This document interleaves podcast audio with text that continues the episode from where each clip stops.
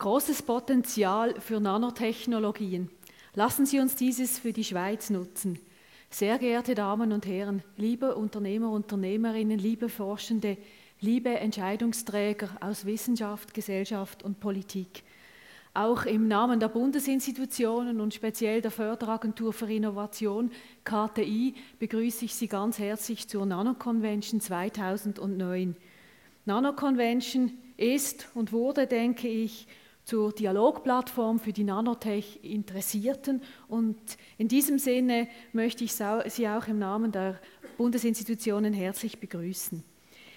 Ich möchte Ihnen kurz drei Überlegungen vortragen. Der erste Punkt beschäftigt sich mit dem Innovationsstandort Schweiz. Sicher haben Sie in den vergangenen Monaten immer wieder in der Zeitung gelesen, dass der Innovationsstandort Schweiz top ist. Er ist wirklich top. Wir sind in Spitzenpositionen auf allen, in allen Rankings. Ich denke da an den European Innovation Scoreboard, aber neu auch an den Red Herring, wo die Schweiz auch dieses Ranking mit den besten Jungunternehmen im Technologiebereich anführt. Die Frage in diesem Zusammenhang ist natürlich ja, wie, warum sind wir erfolgreich? Wie halten wir diese Spitzenplätze? Ich denke, dafür gibt es mehrere Begründungen, aber sicher die, die eine Begründung, die ganz wichtig ist, es ist ein Mix von Faktoren und ich denke da einmal an die hohen Ausgaben, die die Schweizer Wirtschaft in Forschung und Entwicklung macht. Ich denke an unsere kleinräumige Struktur, kleine Struktur bezüglich der Unternehmen. Wir haben 99,7 Prozent innovative Kleinunternehmen, mittlere Unternehmen in der Schweiz.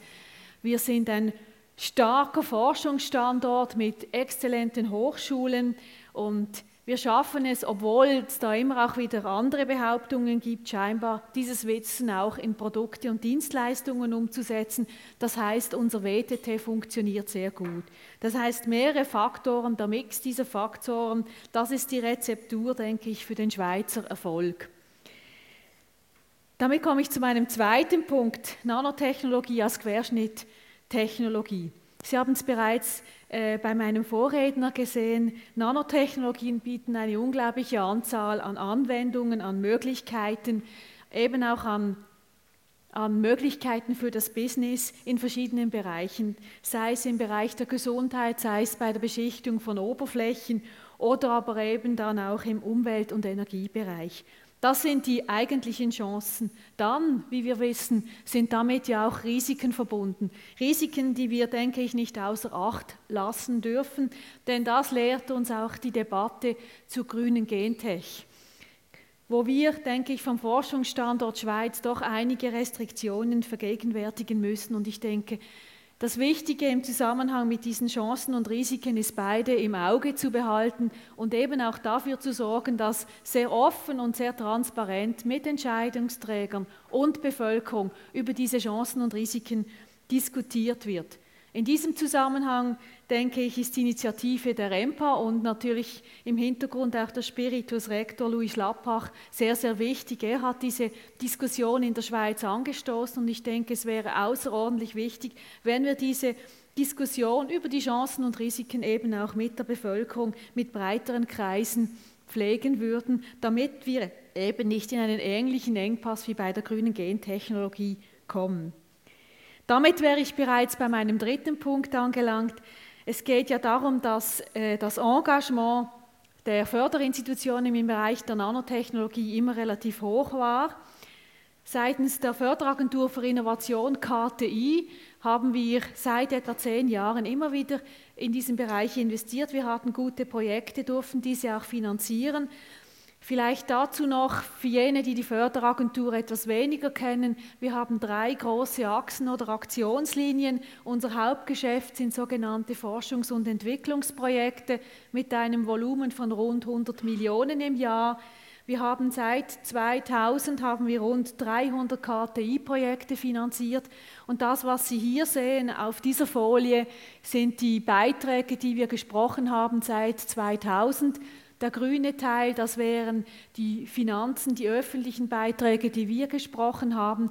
Und unsere Projekte funktionieren ja so, dass 50 Prozent eben wir bezahlen und 50 Prozent vom Industriepartner eingeschossen wird. Und Sie sehen, dass das zum Beispiel im 2001 waren das gesamthaft dann fast 30 Millionen Franken. Das war zu einer Zeit, als noch das Programm Top Nano 21 lief. In der Zwischenzeit ist das ja ausgelaufen und wir sind im Moment bei rund 5% Anteil an den Fördermitteln, die wir seitens der KTI für diesen Nano, Nanobereich Nanotechnologie sprechen. Wir hätten unsererseits durchaus auch Interesse, diesen Anteil etwas zu erhöhen, wieder zu steigern, natürlich immer unter der Voraussetzung, dass wir dafür gute Projekte erhalten. Ich habe es bereits gesagt, wir, wir sind interessiert an, an mehr Nanotechnologie-Projekten. Ich möchte da hier auch noch den kurzen Bezug zum Stabilisierungsprogramm zur Konjunkturbelebung der Eidgenossenschaft machen. Wir haben im März 2009 zusätzlich 20 Millionen Franken erhalten und können nun sogenannt flexiblere Bedingungen für die Vergabe von Forschungs- und Entwicklungsprojekten anbieten. Das heißt, im Moment werden bis Ende Jahr auch Infrastruktur und Material bezahlt und wir können auf den Cash-Beitrag äh, verzichten. In diesem Sinne fordern wir Sie auf, unser Förderangebot zu nutzen und eben auch äh, mit uns zusammen diese Nanotechnologien zu fördern. Vielleicht noch ganz kurz wir sind nicht nur im Bereich der äh, FE, der Forschungs- und Entwicklungsprojekte tätig, sondern wir betreiben ja auch oder unterstützen auch Jungunternehmen im Rahmen des Coachings, Labeling und hier vielleicht einfach noch drei, vier Firmen aus dem Nanobereich, die eine gewisse Größe und ein gewisses Renommee äh, bekommen haben über die Zeit und die wir seitens der KTI auch unterstützen durften. Da denke ich an Nanosurf, Nanonis, Concentris oder auch Nanovis aus Weislingen. Damit wäre ich bereits äh, am Ende meiner Überlegungen und ich möchte sie ganz kurz noch zusammenfassen. Das Potenzial der Nanotechnologien ist enorm, denke ich. Wir sollten es wirklich nutzen. Wir sollten aber auch die Chancen und Risiken im Auge behalten. Wir sollten eben diese Chancen und Risiken auch im Dialog mit der Bevölkerung besprechen, diskutieren, um so auch die Akzeptanz für diese Technologien zu erhöhen.